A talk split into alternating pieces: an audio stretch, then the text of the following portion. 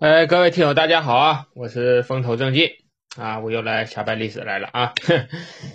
啊，上一次咱们讲了盘古开天地和那个三皇哈，嗯，三皇是这么的啊，我上回讲的三皇是神农、伏羲和女娲啊，其实啊，还有一种说法呢，是什么呢？是燧人氏、伏羲氏和神农氏，就是说。燧人氏有燧人氏，没有女娲啊，没有女娲。嗯，当时这个三皇这个说法啊，好几样，我就捡了这个有比较故事性的说一下。现在比较就是说法比较多的就这两种啊，燧人氏、伏羲氏和神农氏，要不就是伏羲氏、女娲氏，还有神农氏。这两种说法就是最多的。我讲只讲了一种啊，大家注意区分一下。别要跟你犟那个事儿前儿也都对，因为他这个是那个上古时期那前儿也没什么文字记载，都是说后人写的，所以说当时具体什么情况呢？就是看后人怎么成书吧，书里写啥都有，也有写说是天皇、地皇、人皇的，具体没有人名，反正就就这么三个人，号称三皇啊。这个接下来讲五帝啊，讲五帝的第一帝，咱今天看能把那个皇帝给给讲完不啊？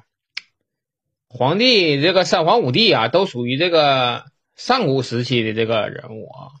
上古时期是怎么界定呢？就是在夏朝建立以前，这这段时期就叫上古时期。上古时期呢，这这里的事儿吧，你说它是历史吧？还不是历史，你说它是神话吧，还不是神话，它是用那个这里的故事吧，就比较也是比较邪性的，妖魔鬼怪的什么都有。他只是说当时那个人呢比较蒙昧，他用这些妖魔鬼怪啊，可能说写出来比较是有神话感的这些故事啊，好像是说对这个自己的祖先呢有一这么一个很就是比较美化的这么一个记录吧，我认为是这样的啊。咱跟讲一下五帝。今天五帝都是谁呢？啊，五帝现在目前要是说的最多的是这五个人啊：黄帝、颛顼、帝喾、尧和舜啊。禹不是，大禹不是啊，大禹是建立夏朝的第一个皇帝了。这个五帝是这这这这五个人啊。我再说一遍啊：黄帝、颛顼、帝喾、尧、舜啊，尧舜这五个人。这个五帝，你说那那五帝和皇和帝有什么区别呀？那皇和帝不一样吗？哎，你别说，他还真就不一样。中国这个文字啊，皇就是皇，帝就是帝，哎，它不一样。这皇帝有什么区别呢？皇一般都都是开拓者，开拓者啊。帝呢，就属于那个继承者。那像那王呢，那就就属于就是分封的。分封地那个领主领领主了，那就是他就是帝王皇，是每个字的每个字的含义它都不一样。咱们先讲那个皇帝，今天啊，看能把这个皇帝讲完不啊？皇帝哈，我这把这个确切的资料给你们念一下啊。皇帝啊，出生多少钱呢？公元前两百两千五百九十九年。到两千七百一十七年，我也不知道这个这个是怎么算的。我认为说这个它不至于这么精确，不至于这么精确啊，它不可也不可能这么精确，因为我感觉这皇帝这个人有没有都两说的。但是说现在你的百度词条，它现在就是这么标注的，也就是说什么呢？公元前两千六百到两千七百年前，那就是合着是加上现在公元后有两千多年，那不到五千年呗，四千多年哈。就是四千多年的这生的啊，这皇帝啊，他是什么呢？他是五帝之首啊，皇帝是五帝之首，是被尊为人文初祖啊，人文初祖。现在啊，我再问你大家一个问题：你说皇帝姓什么？其实我刚开始我看那个资料的时候，我也很。我我也我也想了半天，说皇帝是有姓的啊，皇帝姓姬，姓姬啊，后称轩辕氏啊，轩辕，所以说他原名就应该叫姬轩辕啊，姬姓姬，女字旁那个姬啊，因为他这个生他的地方呢，积水河畔就有一条河水啊，叫积水，他姓姬。炎帝也有姓，炎帝姓啥呢？炎帝姓姜，姜子牙那个姜，姜子牙就他后代，他在江水一带活动啊，他姓姜。你说姬呢是姬发那个姬，姬发和姜子牙就是黄帝和炎帝的这直系后代，这都是比较古老的姓了啊！我不知道这听友们有没有是姓姜和姓姬的啊？你这都是老祖宗的姓，你这姓了不得啊！现在来看，皇帝啊是河南人啊，是河南人，在这个据说在今天的河南新郑这个位置。所以说以后啊，大家出去啊，就别黑化河南人了啊，就不要再黑化河南人了。咱老祖宗都是河南的，这这华夏这些子孙呢，都是河南人。所以说就不要说再有什么地域歧视这块了啊。你看哈，他号称什么呢？号称叫轩辕氏。从这个名儿咱能看出来一点端倪是什么呢？这个皇帝啊，他属于一个游牧民族，为什么呢？轩和辕呢，都跟车有关系，跟那个牛马有关系。你说什么是轩？就是说马车后边拉的那个像房子似那个那个车斗子，那个叫轩。辕是什么？辕是架牲口那两根横棍儿，架支出去那两根棍子，跟那个牲口连接那个那个棍子，那叫辕。所以说轩辕呢，就是跟什么有关呢？就是跟那个畜牧和狩猎有关系。所以他的轩辕啊，咱这简单了解一下，他为什么叫皇帝呢？他不就应该叫姬轩辕吗？他怎么叫皇帝呢？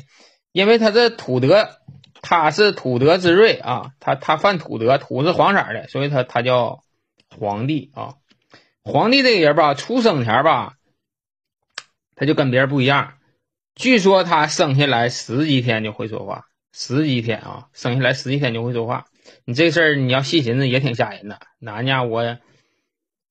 俺家孩子我也养过，那不大点儿，十来岁就搁那躺着要吃要喝的，挺吓人的事儿。我就我寻思挺有意思。另外说这皇帝这个人啊，传说中哈，皇帝人这个人为了体察四四方啊，他有四张脸，前后左右各有一一张脸，前后左右就说这能够看看尽天下这些事啊，就是说有这么个长相。但我这一寻思。这长四个脸，这也也也也也挺闹心。你说长四个脸，你说咋睡觉啊？你长四个脸，你说压哪头哪头能干？你说，另外来说，你长四张脸，你要活到现在行了，活到现在啥也不用干，你你就当老师去就行。你上课前，你说你跟黑板上写东西，后边小动作啥都能看到。你考试监考啥的，是不？你说谁谁能抄着？到时候往地当间一站，前后左右全看见，全看着。当当交警去也行。当交警，马路当间一站，是不？你这长相，你说还还还还差啥了？另外，这皇帝呀，哈，还还有个什么比较著名的事儿呢？就是据说他写了《黄帝内经》啊，《黄帝内经》。这《黄帝内经》实际上我感觉这不可能是他写的，因为《黄帝内经》成书啊，都在西汉的时候了。他呢和什么《南京》啊、《伤伤寒杂病论》呐，还有那个《神农本草经》啊，号称是传统医学的四大经典啊。他这里提出了一个什么挺重要的，什么阴阳五行学说，还有这个脉象学说，这两个是特别重要的，在中医这里头，就五行对应五脏六腑，心肝脾胃肾呢，什么金木水火土这一套，还有这个脉象这一块，全据说全是这个。皇帝总结出来的啊，另外就是为什么说他是人文之祖呢？为什么说人文出祖呢？为什么？因为这个这个皇帝啊，他始制衣冠，建舟车，制音律，创医学啊，这是史料记载的。所以说他的所有的这个这些建树啊，做的这些事情啊，都都是。对后世的影响太大了，对这个人形成那个后后来的部落呀，形成国家呀，都很大的一个推进的作用。所以说他是人文初祖啊，人文初祖。他他这个部落呀叫有熊氏，主要呢就是靠这个畜牧和打猎啊为生。因为这个畜牧和打猎呀，接下来还有两场战争，一会儿我跟你说啊，那挺有意思。这个皇帝呀，还有一两个媳妇儿，就挺传奇的啊。这个估计大家能听说过，但是具体咋回事呢？估计你们还不知道。我在这里就给大家讲这俩故事吧，给你们说一说这个这俩媳妇儿这个事儿。这个吧，这个皇帝有两个媳妇儿，一个叫雷祖，一个叫魔母。其实皇帝有好几个媳妇儿呢啊，就这两个媳妇儿呢是比较拿得出手的，所以说跟跟跟你讲一下。这个雷祖是干啥呢？这雷祖传说中这个雷祖啊，就是特别漂亮，特别漂亮，就漂亮的就是无以复加的那种漂亮，就长得特别特别好看。她在皇，她嫁给皇帝以后，皇帝让她干什么活呢？因为她手特别巧啊，皇帝就告诉她的给这个族人呢做衣服。他们那前不都是部落制吗？就负责给这个人做衣服。那前人都穿啥哈？我跟你说，那前人呢就穿个。兽皮嘞，穿个那个树叶子啥的，就穿这个。那个男人呢，把那个兽皮呀啥的，那那野兽啊打回来了，他就把那皮一扒，哎，肉拿去吃，剩下这个，今天给给这个做个貂，明天给那个做个皮夹克，哎，后天呢给这个做个什么裤子啥的，反正天天就忙活这些事儿。那那有的那个族人说这个。雷主啊，你这手艺确实挺好，那样式也挺做的挺时兴，但是这玩意儿就是说夏天穿太热了，这这咋穿呢？夏天穿皮草，你说这他在那个河南那地方，那夏天也正经挺热呢。他说那没招啊，你说咱现在咱这上古时期，咱这就这条件，你想穿想穿那个纯棉 T 恤，咱现在也没有啊，对不？咱就这条件，嫌热你不行，就弄点那个。树皮呀、树叶子啥的，你穿个绳你当裤衩就穿呗，那就这条件了，是吧？完了，老有人就跟他抱怨这个事儿，加上他们一天没日没夜的做这些衣服。后来这个雷祖啊，就生病了，生病了，他身边的人一看，这雷祖生病了，这咋整啊？那前儿吧，咱说白了，那个人呐，没有什么说太好的这个嘛治疗这个方法。那个皇帝呢，懂这个医术，但是给他一看呢，也没什么大病，但是就是吃不下去饭，就是吃不下去饭。这雷祖就是吃不下去饭，你端啥就不爱吃。那前反正也没什么饭，就是果子，再就是这个肉呗，就是猎物呗，就这些东西呗。完了，这有几个那个跟他挺好的这个小伙伴就说：“咱们这不行，上山给这个雷祖啊采点这个果子回来给他吃吧。”对吧？山里头有的果子，咱还没见过呢，给他找点新鲜的，别老吃这玩意儿。完了，回头他一高兴，也许就好了呢。结果这些人啊，就上山去采果子去了。采果子呢，走到一棵树跟前呢，就发现树上长了一种白色的这个果子，白色的果子。它呢跟正常果子还不一样，晶莹剔透的那么个玩意儿。他说这个东西可能是能吃吧，咱没吃过呀。完了，一摸呢还挺硬，哎，拿牙咬呢还咬不动，这是什么玩意儿呢？他说：“咱们这个都不明白呀，咱不明白，咱那踩回去不行，让那个雷祖看一看啊，让这个雷祖这女的看看，她见多识广的，弄不好她认识呢。”踩了一大笸了呀，就就就回去了，回去就那回前天都黑了，就拿给这个雷祖看，雷祖说：“你们采的这是什么呀？”他说：“不知道，这树上结的这个果子。”树上结的这个果子就是白的啊，就这种东西。他说：“你把那个拿过来，我看看。”就拿到那个火堆旁边了，看看这。一看这个东西，哎呀，这玩意儿好啊，这油光锃亮的，油光锃亮。然后搁搁手一往下一一捋呢，里头有那个有那个丝线就出来了。哎呀，一根一根的。雷祖脑袋一转。这是个好东西啊！这个搁哪采的？他说啊，搁山上，那山上还挺多呢。完了，后来呀，这个雷祖啊，没事就研究这个这个蚕茧呢。后来他就发现，这个蚕茧里头还有虫子，虫子能变成蛾子，蛾子呢，然后再烧纸，烧纸再形成这个蚕种，然后这个东西能循环起来。但是它这个丝啊，可以用，可以这个丝线呢，它就是。发现这丝线就能做这个衣服，能结能结绳啊，能做成绳子，拿绳子再编成衣服，就这么个过程。然后这就是什么呢？雷祖啊，从此之后啊，就发现这个，就就发现这个蚕的作用了。就中国养蚕的这个老祖宗啊，就是雷祖啊，你记住这个事儿就行啊。发现这个蚕有织衣服这个作用的是雷祖啊，这个千万记住，千万记住。你给那个孩子讲故事的时候，你可以，你也可以告诉他，就是这个雷祖。后来呀，这个这雷祖啊，就跟皇帝说呀。山上就找这种树，就找这种虫子，然后从此呢就发展到这个养殖业啊，养养这个养这个蚕呐，放放这个蚕。从此呢，这个这个雷祖啊，被后人呐就共为什么叫天蚕娘娘啊，仙蚕娘娘。这个是载入历史史册的，就是这个这个 丝绸这一块哈。对中国这个影响太大了，丝绸这个，你说那开开辟丝绸之路，当时咱们跟那个西域贸易的时候，你说靠的是啥呀？靠的不就是这个丝绸吗？就中国这个养蚕这个历史啊，你现在是这故事里说是这个雷祖这是发现了养蚕，其实咱说白了，我认为啊，这都是劳苦大众啊。在这实际生活中啊，总结的这个经验发现的这个东西，但是呢，中国就是这样，所有什么好事呢，都得归这个领导，都得归领导，这样能说出去以后是有面子是怎么的？反正是就这个传统，老就是劳苦大众总结这点生活经验，现在都都给这个雷祖这个人一个人了啊，雷祖叫仙蚕娘娘。那你现在说那个，那四千多年前那能有那个能有那个纺织布的吗？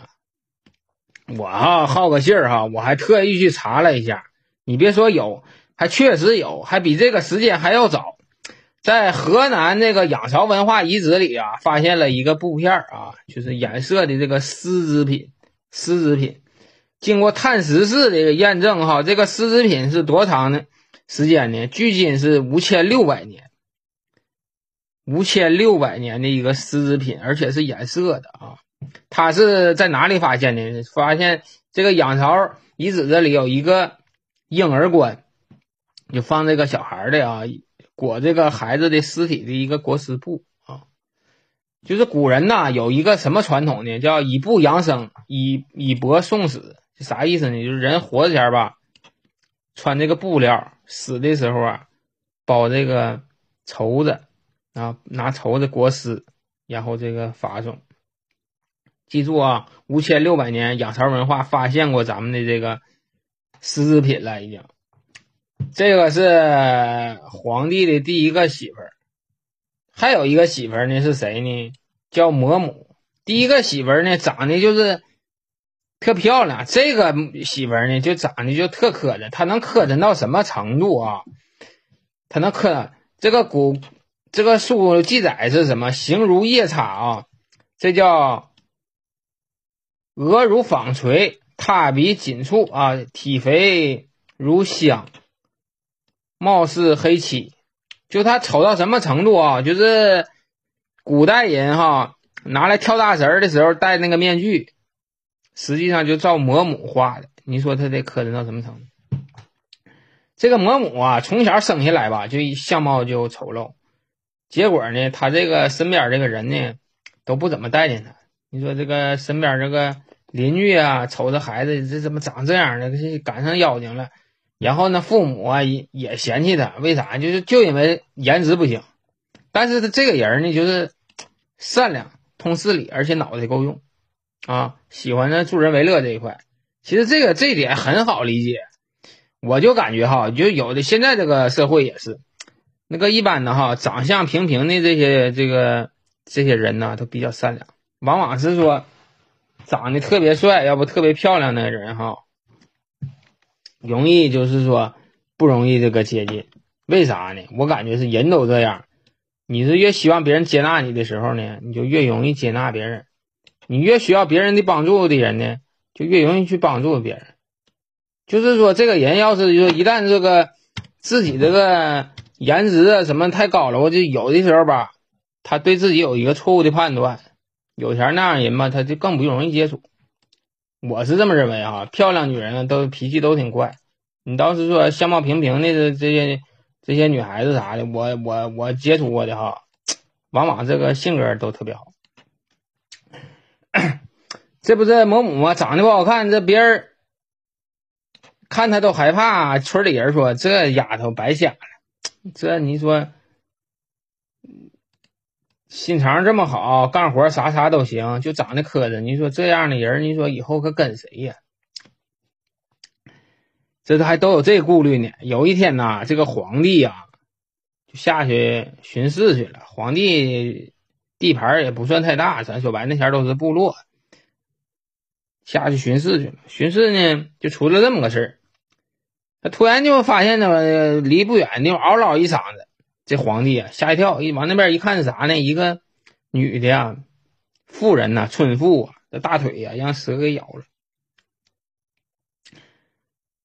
蛇给咬了以后啊，其他人就乱作一团了，就是麻爪了，不知道怎么弄了。这时候就跑来一个相貌极丑的这么一个姑娘，就喊了啊：“谁别慌啊，赶紧，老王家那那丫头，你去去那个屋里把那个井口那水弄来一盆。”那老李家那个，赶紧上山上找找什么什么药去。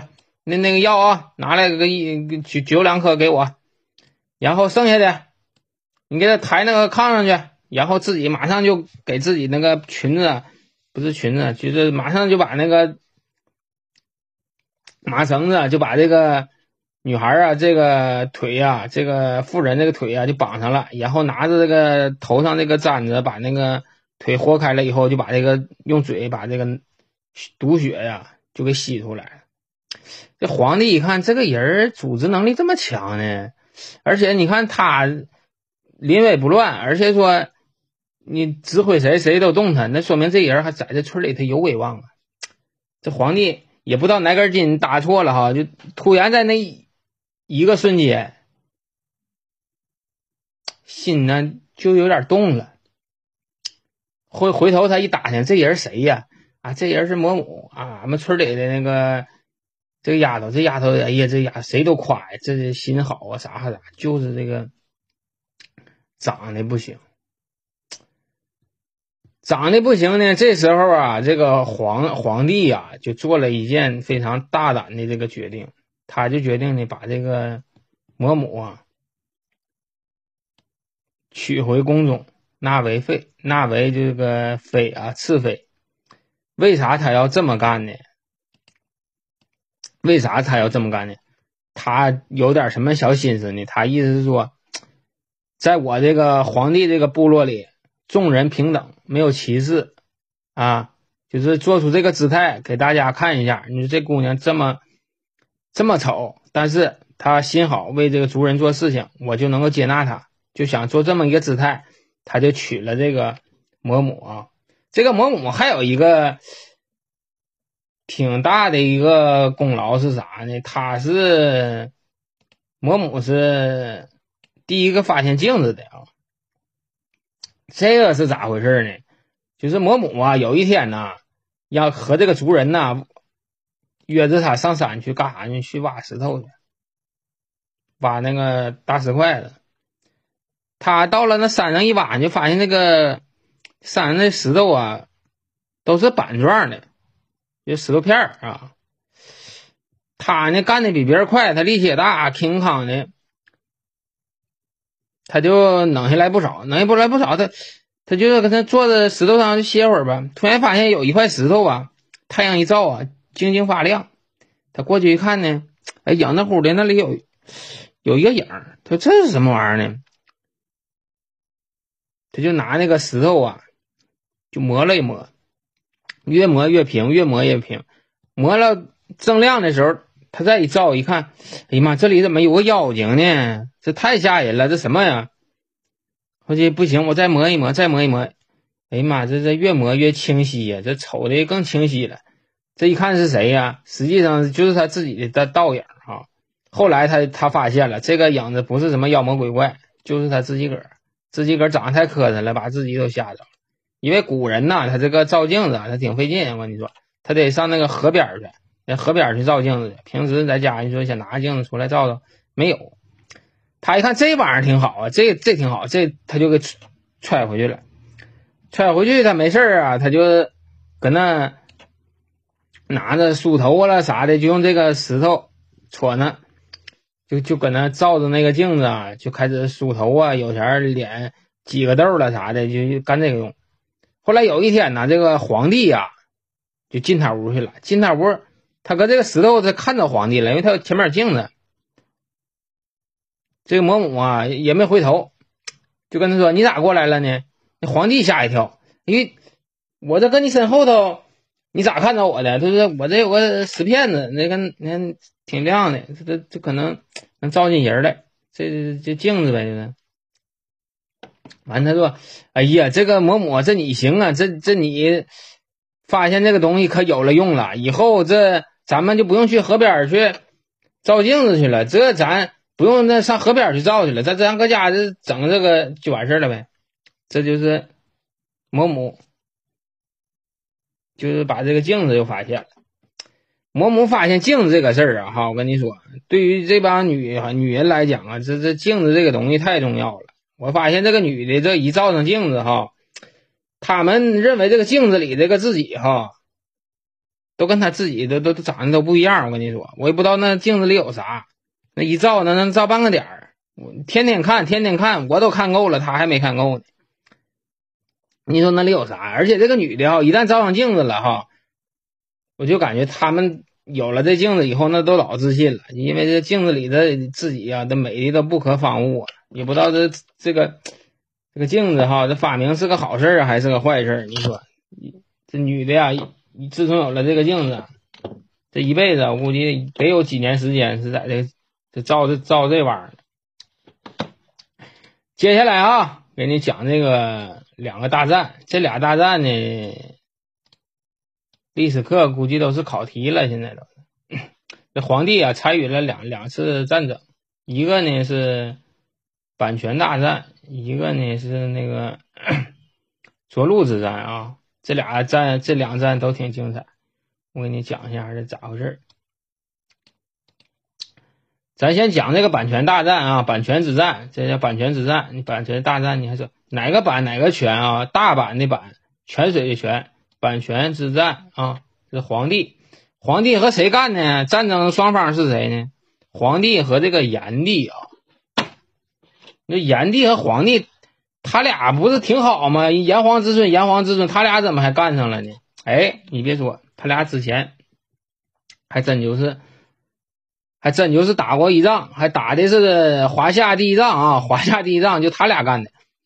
这是怎么回事呢？哈，这个炎帝呀，是什么呢？是那个主要他是干啥？他是种地的。炎帝，咱上回讲了，炎帝不是那个神农氏吗？神农氏他就是种地呗，哈。这个皇帝啊，主要是什么呢？游牧和畜牧业。这炎帝呢，就是农耕。你就记住哈，中国历史上这个农耕和这个游牧的哈，它总会是发生冲突的。你就历朝历代都是那农耕民族和这个游牧民族，它就是在这里两种生产资料的这个方式上，它就有冲突。这个据说哈，这个炎帝和黄帝啊，他俩是同族，有的呢说是他俩是亲兄弟，有的说是同族兄弟，但是众说纷纭。也没个什么太定的这么一个说法，而且是什么呢？这个炎帝呀，这个黄炎帝这这这个词啊，它不是指的上古前那个，就是最开始那个尝百草那个炎帝。他他们现在个古书认为呢，炎帝呀是这个他们那个部落首领的一个总称，就是部落首领都叫炎帝啊。到了这个炎帝和黄帝大战前啊，是第八代炎帝，第八代的炎帝和这黄帝交上火了。这阪泉之战呢，那这个地方呢，战场在哪呢？在阪泉。这阪泉呢，现在还没有这个位置，还没有这个地地方。所以说呢，这个很多史书记载呢，还众说纷纭，有的说在山西省的这个阳曲县。有的说在河北省的涿鹿县，有的是什么山西运城、河北保定、河北巨鹿、河北延庆、江苏彭城，反正很多地方都说这个版权之战是在他那打的。那你说这事儿强他干啥？找个地方定一下得了呗？不对呀，以前随便定行了，现在你都愿意开发个旅游啥的，所以说这不是文化嘛，文化输出嘛，所以说都愿意抢这个地方。版权啊，版权大战，版权大战啊！我给你讲一下这个这个史书上是怎么写的啊？史记上记载，史记上记载的啊，我给你念一下，就这么七十一个字，反正是啊。轩辕之时，神农氏世衰啊，就是越来越不行了，渐渐就是衰落了。神农氏世衰，诸侯相伐，暴虐百姓，而神农弗能争。啥意思呢？就是说，四周的这个部落呀，暴虐百姓，这个神农呢，不能就是顾及了。于是轩辕乃用，乃习用干戈，一征不响。诸侯咸来宾从，以与炎帝战于阪泉之野，三战，然后得其志。哎，实际上就这么些字儿啊，一共是七十二字儿，七十二个字儿。这是由于什么呢？领地的不断扩张啊，就是游牧民族和这个农耕民族啊，他这个领地啊不断扩张，是由于他那个人呢逐渐增多嘛，他的领地啊要逐渐扩张。扩张以后的摩擦升级，就产生了这个爆发了这个中华地战这个版权大战。这个实际上记载的吧，这特别简单，这七十二字也没说啥，就说实际上就说什么神农氏逐渐的衰弱了，这个轩辕呐皇帝呀，就与这个炎帝战于阪泉之野三战，然后赢了，哎，就这么个事儿。但是后来呀，被这个各种各样的这个后世的这些书啊，来回的这么丰富这个故事啊，后来就整的挺复杂。我现在呢，就把这个故事呢，这个事儿啊，给你们还原一下啊，你们听一听。就是随着两大部落的这个不断的扩张啊，随两个部落的这个边界呀，就越来越模糊了，因为以前呢。地方小啊，谁也碰不着谁。后期呢，这个两两大部族啊，炎帝和黄帝的部族啊，他这两个部族的领地啊，就有交界的地方了。有一天呢，这个炎帝啊，炎帝这个部族的人啊，就碰上这个黄帝部族的人了。在那个一个郊外碰着了，就咋说呢？哎，这个炎帝的这这个这个村妇啊，这个农夫啊，就跟那炎帝那那边皇帝这边人说：“哎，哥们儿，我听说你们你们部落的人拿眼睛喘气儿，有这事儿吗？”那皇帝这边说：“你净扯，那眼睛能喘气儿吗？那。”那完回头这个炎帝这边说你那那你眼睛不能喘气儿，那你那眼眼睛干啥呀？眼睛看看东西呗。那你们的眼睛能干啥呀？看东西呗。他眼睛看东西啊？那看东西，你那你那牛都跑那我地里去了，都把我那庄稼都吃了，你看不着啊？哎，皇帝这个这边这个放牧的挺有意思。他说，哎，你说。你说话挺气人呢，你就说我他妈看不着就看不着呗。你说那个眼睛喘气儿啥意思？再说我这个地方，我去年前我就在这放这个牛，那你说那不行啊？今年我都种上地了，你看你把这个，你这个牛把我的庄稼都吃了。他说那我不管，我这去年我就在这放牛了，你别说你今年种的，去年种的啊。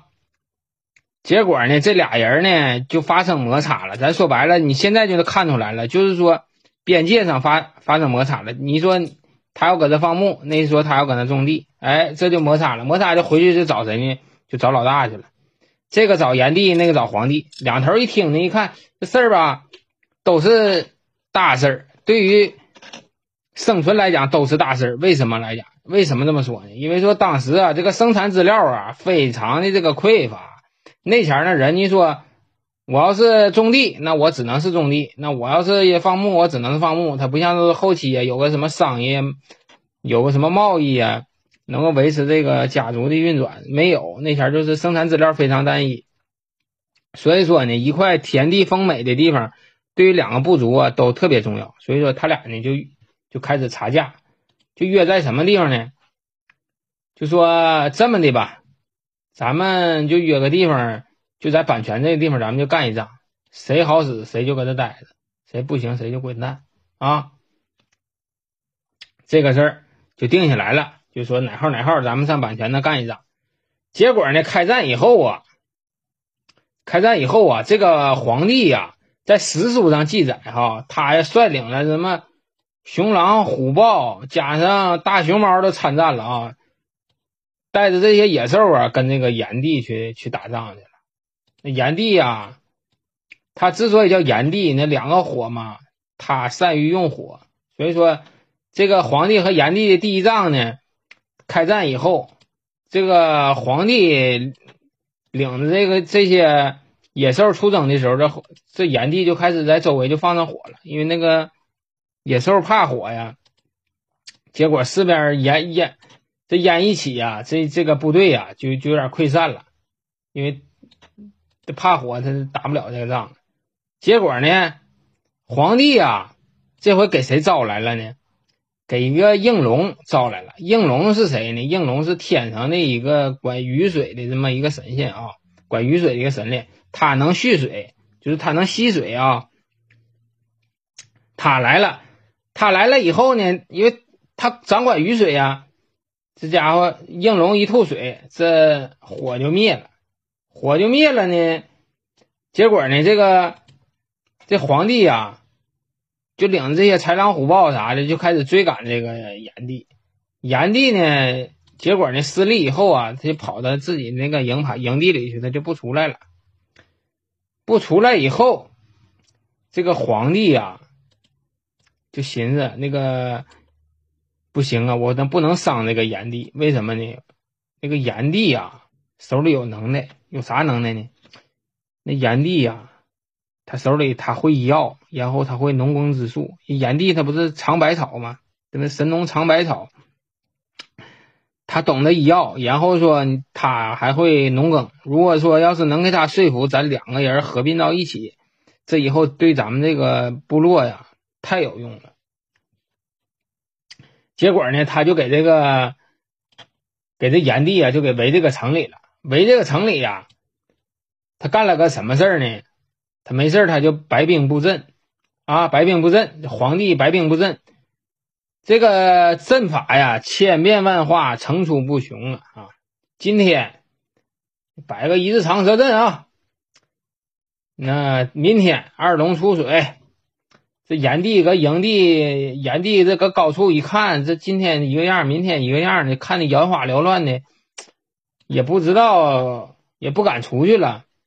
结果这个炎帝呀，这这皇帝呀，今天是长蛇阵，明天二龙出水，第三天广播体操啥的，后来也没啥弄的了，最炫民族风啊啥的，就全往上上。结果啊，这个炎帝啊，天天看就看傻了，一看看了几年呢，哈，就搁这个营地里一待就待了三年。炎帝三年没出门，光搁这看风景了，看他们跳小苹果是这玩意儿的。结果呢，趁着这个。炎帝啊，看看热闹这功夫，这皇帝呀没说天天去跳这些广场舞，他是干啥了呢？他是趁这掩护，他挖了条地道，挖这地道挖到哪去了呢？就挖到皇帝的那个大营里去了。有一天晚上啊，这个皇帝啊就从地道里跑到炎帝这个大营里，就把这个炎帝给活捉了。活捉了以后啊。这个将士就说：“你这个炎帝怎么处理呀？杀是不杀呀？”这皇帝说：“你把那个炎帝给我请进来吧。”这炎帝就请进来了，请进来了，他就说：“呀，哎呀，哥哥呀，你说咱俩可怎么弄啊？你看由于这点摩擦，你说咱俩还干上仗了。你说你会医术，我会畜牧的，你说咱俩以后要是联合到一起，那多好啊！两头部落咱以后都能兴旺。那那皇帝和炎帝他俩不是亲戚吗？有的说是亲哥俩，有的说是堂堂兄弟。一听这事儿，完回头一寻思也行啊，因为还有一个结盟，还有个什么好处呢？结盟还有一个好处是啥？是当时还有一中原还有一股很厉害的势力是蚩尤，他俩要是结合起来，第一呀能对抗蚩尤，然后呢，他俩这些所有这些呢，所有这些长处呢，还可以整合到一起啊，实现一个。挺好的这么一个一个合作，所以说呢，自从这个这一仗以后啊，这一仗以后，这是中华民族的第一次有大统一的这一个一次战争。然后是啥呢？自从这个以后哈，中国中华民族这是才有什么炎黄子孙这一说。那为什么叫炎黄子孙？皇帝不赢了吗？不不叫黄炎黄炎子孙呢？就炎帝啊，比这个皇帝岁数大，年长一些，所以说把他放前头了啊。这炎黄子孙，这是皇帝跟炎帝的这这一场战斗。然后是啥呢？然后是逐鹿大战，皇帝大战蚩尤啊。这个事儿，这个流传太广了啊。皇帝都知道皇帝战蚩尤，但具体咋回事呢？我在看这个资料之前，我也不知道，但我就知道这个。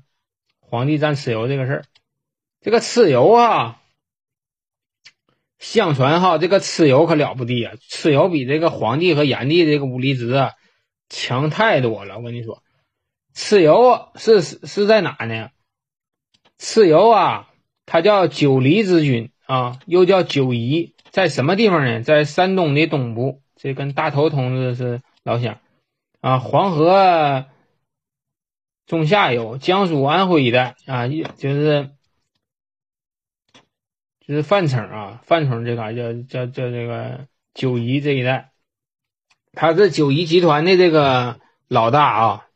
据说哈，据传说呀，这个蚩尤啊有八十一个兄弟啊，八十一个兄弟，每个兄弟呢都有一个部落啊，自有有自己的这个人马，然后传说他呢。蚩尤有八只脚，人身牛蹄，四目六手，六个手啊，头上有角，铜头铁额，刀枪不入。而且这个蚩尤呢，善于作战，不死不休啊。他呢，而且这个蚩尤这这个族呢，吃石头啊，吃石头，吃这个砂石。然后呢，这个蚩尤啊，传说中啊，还有一个坐骑特别厉害。坐骑呀，他的坐骑叫啥呢？叫石铁兽。这个石铁兽啊，一直活到现在呀。石铁兽现在还有呢。石铁兽啊，这他这个坐骑，这坐骑是什么东西呢？这坐骑就是大熊猫啊，大熊猫。大熊猫以前我跟你说那老狠了。大熊猫据传说中，这个石铁兽啊，万万万军莫敌呀。后期呀，他这个由于他太狠了，他无敌了，放任自己了，放任自己以后这点功夫扔了以后，现在也也不练功了，啥也不行了，现在就靠卖萌啃竹子活着呢。现在就说人呐，不能太得志，像那个动画片以前演的是那骄傲的将军啊，人成事了以后啊，把自己这个这功夫啊都给扔了，这结果后来就堕落了，你说。这是蚩尤啊，嗯，这是怎么怎么打起来的呢？啊，还是说这个蚩尤啊占了这个炎帝的地方？当时啊，就是说这个生产资料不是匮乏吗？所以说这个这地盘啊，对这个每个部落的发展呢，它相当重要。所以说这个蚩尤啊。去炎帝那占地方了，炎帝啊挺屁，你跟皇帝打仗你就看出来了。炎帝呢起兵反抗以后呢，没干过那个蚩尤，让蚩尤给收拾了，收拾了。炎帝一看这不行啊，这我还得找我那兄弟去。那咱们上回就是咱们都结盟了嘛，跟那个皇帝呀，那皇帝吧其实早就想干掉这个蚩尤了，因为蚩尤他这个部落影响太大了。他就想跟那个炎帝俩人联手，就打败这个要打这个蚩尤。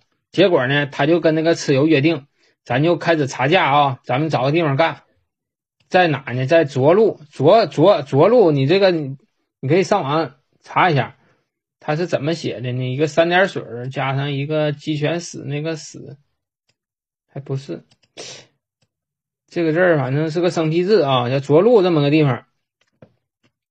他说，咱就搁涿鹿就干一仗，行就行，不行就拉倒啊。谁行谁搁这待着，不行，咱你就滚蛋啊！还是跟那个炎帝和黄帝他俩那个打法一样。其实啊，就是历史上啊，发生过很多次的这个这个这个改变历史走向的这种战争，像什么巨鹿之战呢、赤壁之战呢、淝水之战呢，是比较有名的。但是呢，这场战争来讲，是比他们重要很多很多的。以前。你说什么巨鹿之战、赤壁之战，这能改变一个历史走向？这个逐鹿之逐鹿之战呢，直接就决定了中华民族的走向，是往这个汉族这这一块走啊，还是往那个少数民族那块走？就决定这个中华民族这个走向了。这个从头开始讲和这个蚩尤大战这个事儿啊，蚩尤大战这个事儿还比较比较长，就是约定好查价了以后啊。这个皇帝呀，就开始筹备这个战争。这时候呢，从天上就来了个谁呢？来了个九天玄女。九天玄女长得什么样呢？人头鸟身。你看着没？以前那个神话故事都得是跟正常人长得不一样。这九天玄女呢，就是人人头鸟身这么一个人下界来了。下界来呢，就跟皇帝说什么什么什么事儿来了呢？就跟皇帝说呀。那个蚩尤这个军队呀，不好打。他这个军队的人呢，一是刀枪不入，铜头铁额。然后呢，这个部队呢，他有个什么弱点呢？他怕擂鼓，怕敲鼓啊。我估计都是心脏不好，有那么遗传基因不行，有的集体性遗传性心冠心病可能都就心脏不好，怕这个鼓一敲鼓，这个蚩尤军的心就慌。那他说你这个敲鼓行啊？那敲鼓咱就拿鼓做点鼓就敲呗。就是你那个一般的鼓还不行。我给你出个招啊。这个东海里啊有个神兽叫什么呢？叫魁。你去给他抓来，拿他的皮做鼓。这个魁呀，这个这个这个这个字儿啊，这纯是生僻字啊。这个你上网查一下。魁这个这个兽呢？长得什么样呢？壮如牛，光身而无角，脑袋上没有那个牛那个角啊。然后啥呢？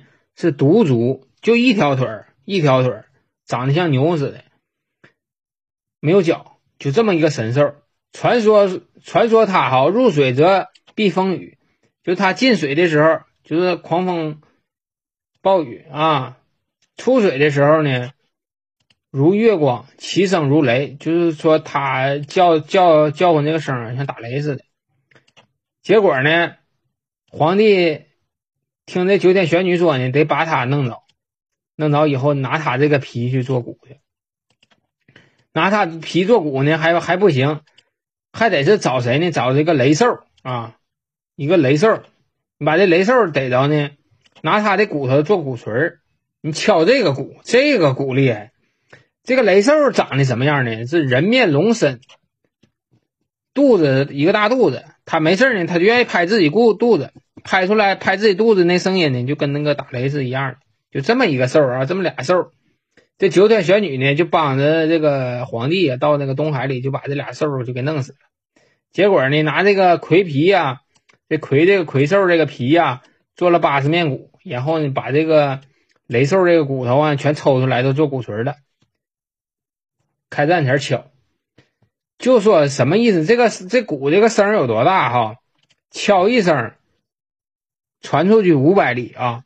连着敲，能传出去三千五百里。就是说啥意思？就是说你现在你搁涿鹿这地方作战，你敲这个鼓，他妈俄罗斯都能听到，就传这么远啊！这是到了打仗那天了，双方已经列队了，双方已经列队了。开始就查价，你这个人也也找着了，我这人也也来也来了，到地方了。这时候啊，皇帝呀发起第一次攻击，他又把谁找来了呢？又把那个吐水那个应龙找来了。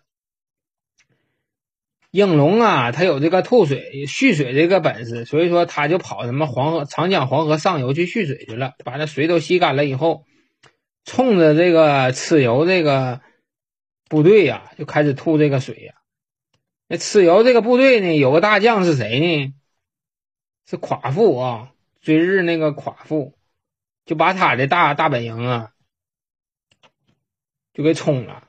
这第一战呢，就把这个蚩尤这个锐气给灭了。这边吐着水，那边敲着鼓，咚咚咚的。这个蚩尤这个士兵啊，就无心恋战，就跑回到那个。自己的寨子里去了，就是不敢出来了，不敢出来了。这个皇帝一看，这这这这就赢了，就围着他吧，围着他。这个这这个蚩尤啊，一连数月呀不敢出战。这有一天呢，这夸父啊，不夸父是蚩尤的一一个大将嘛，夸父就找这个蚩尤去说去了，就追日这个夸父啊。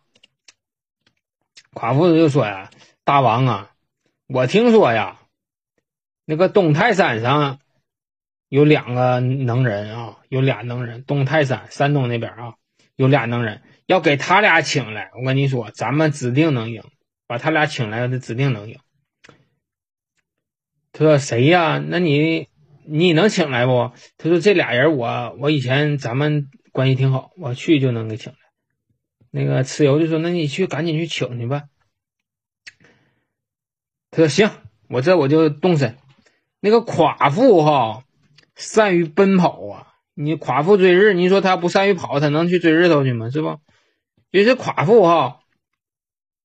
我小前我我我这刚听这名前，我就我就听差了。我听他妈寡妇追日，寡妇追日，那寡妇追日干啥呀？这流氓寡妇啊，这是。”其实是夸父追日啊，咱们可能念白了，念夸父追日。这个夸父啊，然后就就出去了，出去就上那个山东泰山呢，就是请神人去了。他跑得快，腿也长啊，结果没两天，这这俩人就给请回来。请回来，蚩尤一看到这俩人，行了，指定赢了。为啥呀？请这俩人长得就跟正常人他就不一样。啊，长成什么样？我跟你说啊，一个人呢是鸟脑袋，人身子，蛇尾巴啊，鸟脑袋，人身子，蛇尾巴。另外一个人呢，长的是什么呢？蚕头，就是那个蚕茧那个蚕，蚕头，口大如斗，身身上胖乎乎的，跟那个肉虫子似的。长了这么两个人，这个巧脑袋。鸟鸟脑袋这个人呢，叫什么呢？叫风伯啊。这个像大虫子似的呢，叫叫那个鱼师。你看那这个名儿就知道了，一个是管呼风的，一个管唤雨的啊。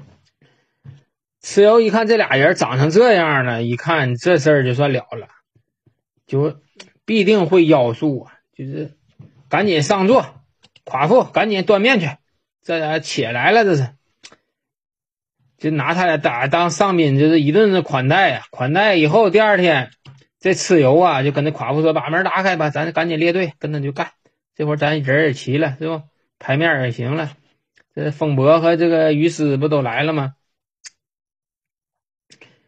这家伙他俩就出城就开始干了。干皇帝一看到蚩尤这出来了，赶紧就拿人马就跟他干吧，就是两。”两两个部队啊，就这个纠缠在一起了，这杀的昏天暗地的，这家伙血流成河。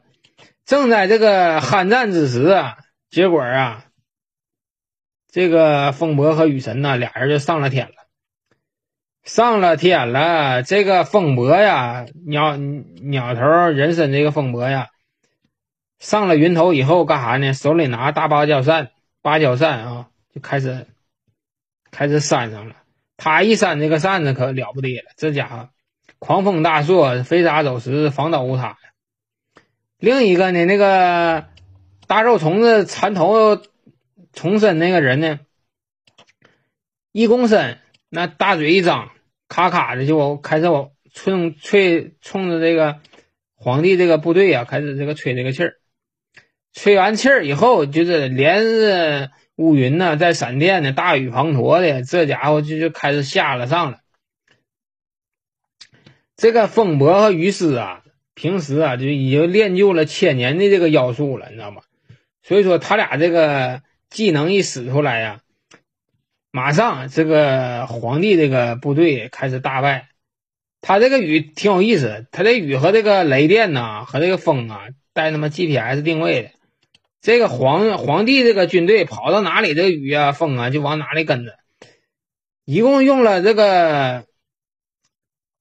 一天一夜呀，就把这个士兵冲的呀，到处都是。这这一下，这皇帝一看就不行了，就赶紧败了，就撤吧，就开始往自己营地撤。往营地撤了以后呢，这蚩尤一看他兵败了呢，蚩尤也使上巫术了。蚩蚩尤自己还会巫术，他干啥了呢？制造了一场大雾。制造了一场大雾以后，这漫天大雾一起来以后，这个皇帝的士兵啊，就找不着方向喽。开始在原地就打上沫沫了，打上沫沫以后，这皇帝一看这不行啊，这咱得出去，这咱要不出去，这就得被这个蚩尤啊，就得全军覆没。结果呢，皇帝到了晚上的时候，发现这个雾散了，那雾啊白天起，晚上不起啊。晚上雾散了以后呢，他就观星象啊，看到这北斗星了。看到这北斗星的，受到这北斗星的启发，这北斗星的扫把一直冲北呀，他就根据这个原理啊，就制造了一台指南车，制造了这一台指南车，通过这个指南车呀，领着这个部队呀，才跑出来。这造指南车这个事儿，我感觉这个事儿就有点扯了。那指南车这个不可能，那春秋战国以后才有的那个司南那种那种东西。这个指南车指定不是说在这个上古就就能有的东西啊，这个没什么没什么依据，就是为了美化这个皇帝可能说这么个事儿。另外，你们大家想没想过这个事儿？你说中国这个东西哈，你说指南针它指的是北呀，它为什么叫指南针呢？你们想没想过这个事儿？嗯，反正我想了啊，是这么回事。我上网查了一下啊，中国这个。南南呢，对中国来讲是比较重要的。南南南方啊，你看皇帝都是坐北朝着南，家里那个窗户啊、门呢，正常来讲都应该是冲着南的。他用拿这个指北针呢，也是为了找这个定这个南的这个方向。所以说，在中国来讲，说什么这个司南呢，都是说为了找这个南。虽说它指的是北，但是为了定这个南，所以说它叫指南针啊。在国外依然叫指北针啊，这么个事儿。嗯，闲闲聊咱知道一下就得了。你这个皇帝啊，被这个风伯和于师啊，这不打败了吗？这事儿没完啊！打败了以后啊，他又把那应龙叫来了。应龙叫来了以后呢，这又他们又开始第二战。又开始打，打完了这个风伯和雨师，还是那套，哎，又是狂风暴雨，又是吐水，又是 GPS 定位，又是这套。结果呢，这个应龙啊，化成一条大黑龙以后啊，张开大嘴以后，就把他这个风雨啊就尽收了。尽收以后啊，这个风风伯和雨师一看，我这家伙能吞雨啊，这家人行啊，他俩也加大这个功力啊，俩这和这个应龙啊，俩人就耗上了。耗来耗去，耗来耗去，那两个人终归是这个人多力量大。这个应龙啊，就没干过他，没干过他以后呢，就是被这个风伯和于师啊，就给打败了。打败了以后，就是精疲力尽了，就干不过你了，支持不住。以后功力耗尽，耗尽以后，这个应龙啊，本想本本想啊，就是上天了，上天回到天庭上去，但是没有劲儿了。没劲儿了，他就跑哪去了呢？他就跑南方去了。所以说呀，以后这个南方这个雨多呀，跟这个应龙、风伯、雨神后来跑，让他俩打败，跟这个事儿有关系。说应龙跑那个南方去了，所以南方那个雨多啊，就因为这个缘故，这是根据这个神话故事延展下来的啊。这应龙也给打跑了，应龙打败了以后啊，这将士又开始这溃不成军了。这皇帝一看呐，不行啊，这赶紧就撤兵吧，不行咱就咱就服输吧，这地方不行就给蚩尤吧，咱干不了了，干不动了。正在这时候啊，天上又传来动静了啊，西北天空啊下来个人，下来个谁呢？下来个女子啊，穿一身青衣服。就一下子就到了皇帝身边了，说了句什么话呢？爹爹且慢，不用着急了，姑娘来了，姑娘今天就要破他这个阵，破这个风伯和于师。哎呀，皇帝一看这身边这个女的，一看她来了，这人马上满心欢喜了。这个人是谁呢？哈，这个人啊叫什么名？叫拔，她是皇帝的一个女儿啊。传说中，哈，他是有翅膀的，像那个天使似的，人身子带个鸟翅膀。他说：“行了，爹，这事儿就交给我了。”他就把自己身上的这个羽毛啊拔下来一根，然后呢放在手掌上，用嘴一吹，马上啊这个羽毛变成一根大火棍子了。然后呢迎风一摇，越摇越粗，越摇越粗，这个就变成一个大的棍子了。大的棍子变成了以后，然后甩手，就向风伯和于师丢过去了。这家伙这一下子就给他俩命中了，一道红光过来呀，马上两个人口眼歪斜，是是，这叫双双落地。啥呀？俩人给脑血栓给干翻了，给打成脑出血了。这一下子，这个。这个拔有个什么，有个什么技能挺厉害的，他属于是说干旱之神，干旱之神，他就属于吃了那干旱这个恶魔果实了，可能是他就是能够降雨啊，他能够降雨。结果呢，他走在这个蚩尤这个部队当中呢，他走所到之处，这个将士全部大汗淋漓，口干舌燥。啊，浑身酥软是步履艰难，啥意思呢？就是他就把水分就都都带走了啊，就像那个那那啥里演那个似的，啥呢？海贼王里演的那似的，就是说他能够制造干燥啊，就这么一个人。结果呢，他就把这个风伯和雨神呢就给打败了，趁着这打败这个劲儿呢，这个。皇帝又是组织人又进攻，结果呢就把这个蚩尤就给打败了，然后呢就把这个蚩尤啊给抓着了，抓着就给杀了。杀了以后呢，这个蚩尤这个血呀喷的满山都是啊，喷过血的地方再长出来的树就是红叶子啊，这就是红红红的这个红色的这个枫叶，枫叶就是蚩尤的血变的啊。然后呢，这个这拔打赢这个风风伯和于师以后啊，自己这个羽毛拔了以后啊，就飞不上天空了，就留在人间了。他去哪了呢？他去就是北方了，就说北方人缺水，就因为说这个这个拔呀住着了，就这么个事儿啊。结果呢，这个皇帝啊，怕这个蚩尤啊，怕蚩尤复活。还是给他伸手一触，脑袋扔一个地方，那个身子扔了一个地方，结果剩下的八十一个兄弟呢，杀的杀，死的死，跑的跑。他这个后后来呀，这这些弟兄跑跑了以后啊，跑到一个叫走图的地方啊，走图。据说这个这支啊，就是后来的这个苗族啊，苗族的祖先就是这个蚩尤。这个故事讲完了以后啊，你看我跟你说吧，全是这个神话的故事。其实啊，你细想啊，你细想是怎么回事呢？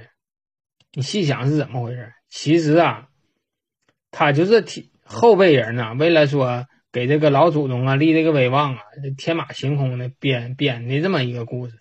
你所谓的风风啊雨啊，都是说当时可能说。打仗的时候他们遇到的这种自然现象，可能打仗的时候就有风有雨了，但是说被后人呢夸大其词了。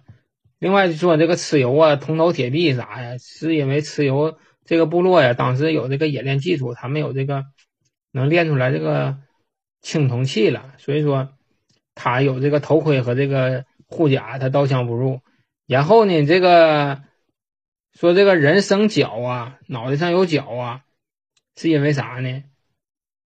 是因为那个我估计可能是就是他们用那个动物的头骨做的那些头饰啊、头盔啊。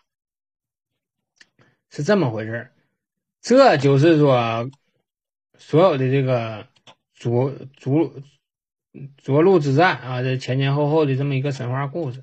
其实啊，你现在来想，所谓的涿鹿之战呢，我估计啊，人数啊都过不了千八百，也就千八百人拿棒子拿石头，就是互相打了这么一仗，也就这么个规模，没有说像那个故事里写的这么气势磅礴的。